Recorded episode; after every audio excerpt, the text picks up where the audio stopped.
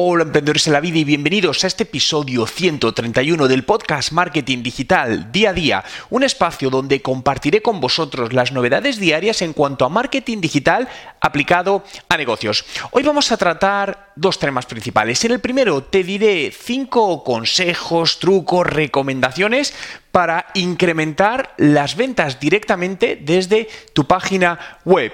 Y hablaremos también de la llegada de la era de los marketplaces. Y dirás, ¿qué es esto? Quédate y te lo cuento porque el futuro de las ventas en Internet va por un camino muy definido y que muchas veces no nos hemos parado a pensar. Pero antes de entrar de lleno en el contenido, quiero recordarte la lista VIP que he creado.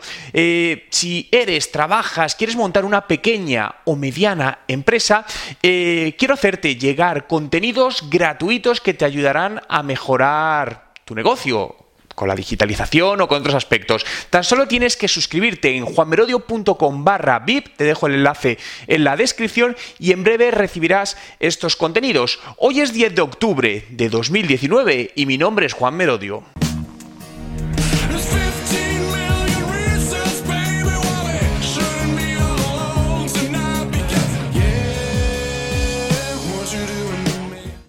Y comenzamos hablando de cinco maneras con las que puedes vender más en tu web, ¿no?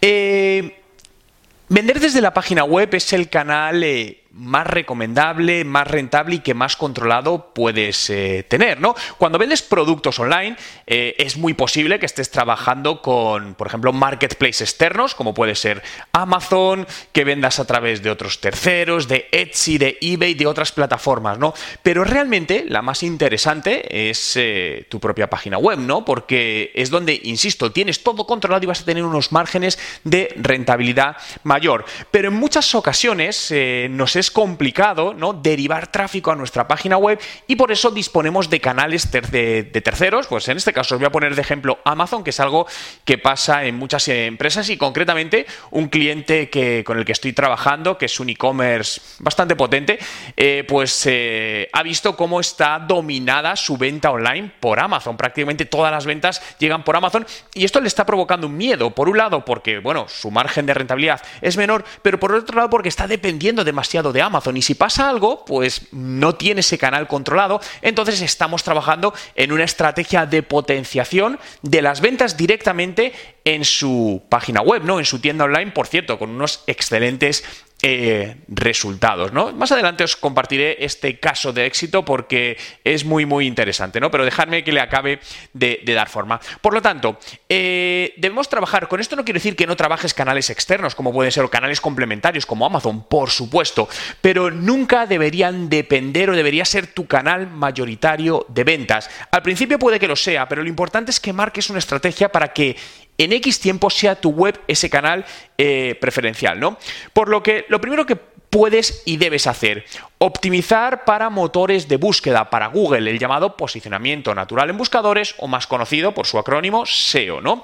Eh, el posicionamiento en buscadores es uno de, los, eh, de las estrategias con mejor ratio de conversión a venta, ¿no? Cuando analizamos eh, mensualmente qué hago con los distintos clientes que tengo de e-commerce y analizo eh, los ratios de conversión de cada canal, de redes sociales, de email marketing, orgánico, directo, pues uno de los canales, si no el que más, usualmente con mejor ratio de conversión, es el posicionamiento natural en buscadores. ¿Qué sucede con esto? Que es una estrategia a medio largo plazo. El posicionamiento natural no lo empiezas a trabajar hoy y estás vendiendo mañana, sino que es a medio largo plazo. Pero es muy interesante que cuanto antes empieces a hacerlo, porque te ayudará a llegar a público que no te conoce, ¿no? Y de una manera con un coste unitario mucho menor en el medio largo plazo, ¿no? Por aquellas. Además, fijaos, Google tiene una intención de compra. Es decir, cuando alguien te encuentra por, por Facebook, ¿no? Aunque seas, eh, sea tu potencial cliente, pero no tiene por qué comprarte porque a lo mejor no está predispuesto a comprar. En cambio, cuando alguien busca algo en Google, tiene una intención de compra, quiere información de ese producto o de ese servicio, ¿no?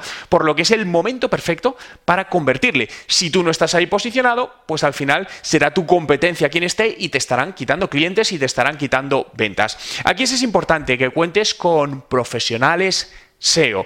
Esto insisto mucho, el SEO es muy complicado, el SEO lleva mucho trabajo, hay que analizar la viabilidad, por lo que mm, cuando busquéis un profesional SEO que no sea el precio el único que os haga tomar eh, la decisión. Fijaos que hace poco eh, una un gran banco, digamos, no español, ¿eh? un gran banco eh, de Europa, eh, hizo un concurso para buscar una empresa que le llevase el SEO. ¿no? Tuve acceso a toda la, la información y os puedo decir que literalmente me quedé perplejo cuando vi cuál fue su criterio de decisión. Y fue el precio. No os voy a decir las cantidades porque en, esa, en ese grupo de empresas que se presentaron había empresas muy buenas, obviamente con presupuestos más elevados, pero porque el SEO no es barato, ¿no? Y al final fue elegida una empresa pequeña, que no digo porque lo pequeño no sea bueno, de hecho creo que las empresas pequeñas en marketing digital son mejores que las grandes, pero una empresa con poca profesionalidad y que directamente fue a precio. De hecho, el precio que les dieron era totalmente ridículo, era imposible hacer bien ese trabajo por ese precio. Pero ese fue el criterio de selección, ¿no? Por lo que eso te puede salir, o te va a salir, es que no es que te puede, te va a salir muy caro, porque el SEO además, eh, pensad que podéis incurrir en penalizaciones, y las penalizaciones van contra tu web, contra tu dominio, y si la persona esa que tenías trabajando o esa empresa lo ha hecho mal, tú puedes prescindir de él, pero el problema te lo quedas y probablemente de por vida. Vale, segunda recomendación, utiliza el marketing de influencia, ¿no?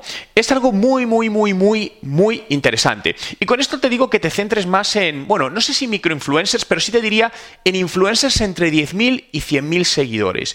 Fijaos que las últimas estadísticas en distintos, con distintos clientes trabajamos bastante el marketing de influencia y hemos estado probando, eh, de hecho estamos haciendo recientemente pruebas en una empresa en concreto con influencers muy, muy grandes. Os digo influencers de 2, 3 y 4 millones de seguidores en Instagram.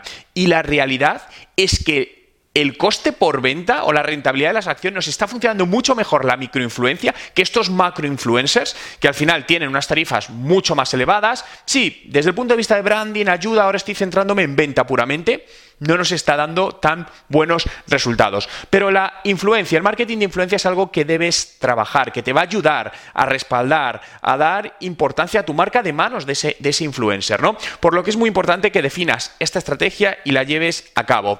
Tercero, utiliza los llamados eh, ofertas flash en tu tienda online, ofertas pop-up, es decir, ofertas puntuales del momento, donde, bueno, pues a lo mejor aprovechando, por ejemplo, los típicos días como el que va a venir, el Black Friday, ¿no? Que viene en noviembre, eso hay que aprovecharlo, pero durante la semana puedes elegir, por ejemplo, los miércoles de y pones un producto en oferta solo el miércoles y cuando alguien entre en tu tienda online, pues a los X segundos le lanzas un pop-up de estos que se abre y dice, hoy es miércoles de tal producto, consíguelo ahora con un 25% de descuento. Bien, la oferta que consideres. Esto te va a ayudar a lanzar o hacer crecer las ventas. Uno de los grandes problemas en, el e-commerce, sobre todo si no es una marca muy, muy potente que nos encontramos y que estoy viendo que eh, muchas empresas se lo están planteando, es que si no hacen ofertas, caen las ventas, ¿no?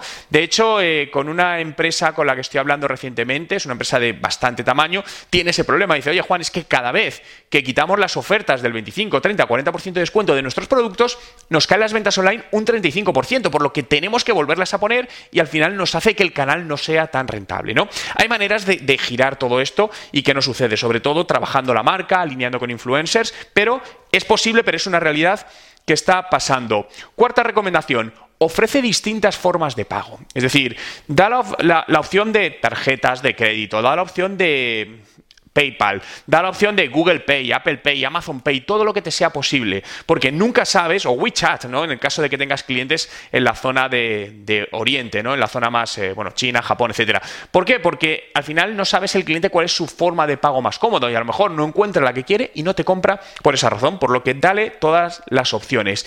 Y quinta recomendación, utiliza las reviews, es decir, los comentarios de los clientes como arma de venta en el e-commerce, una de las mejores estrategias es que la gente vea que ese producto gusta, que ese producto tiene buenas recomendaciones.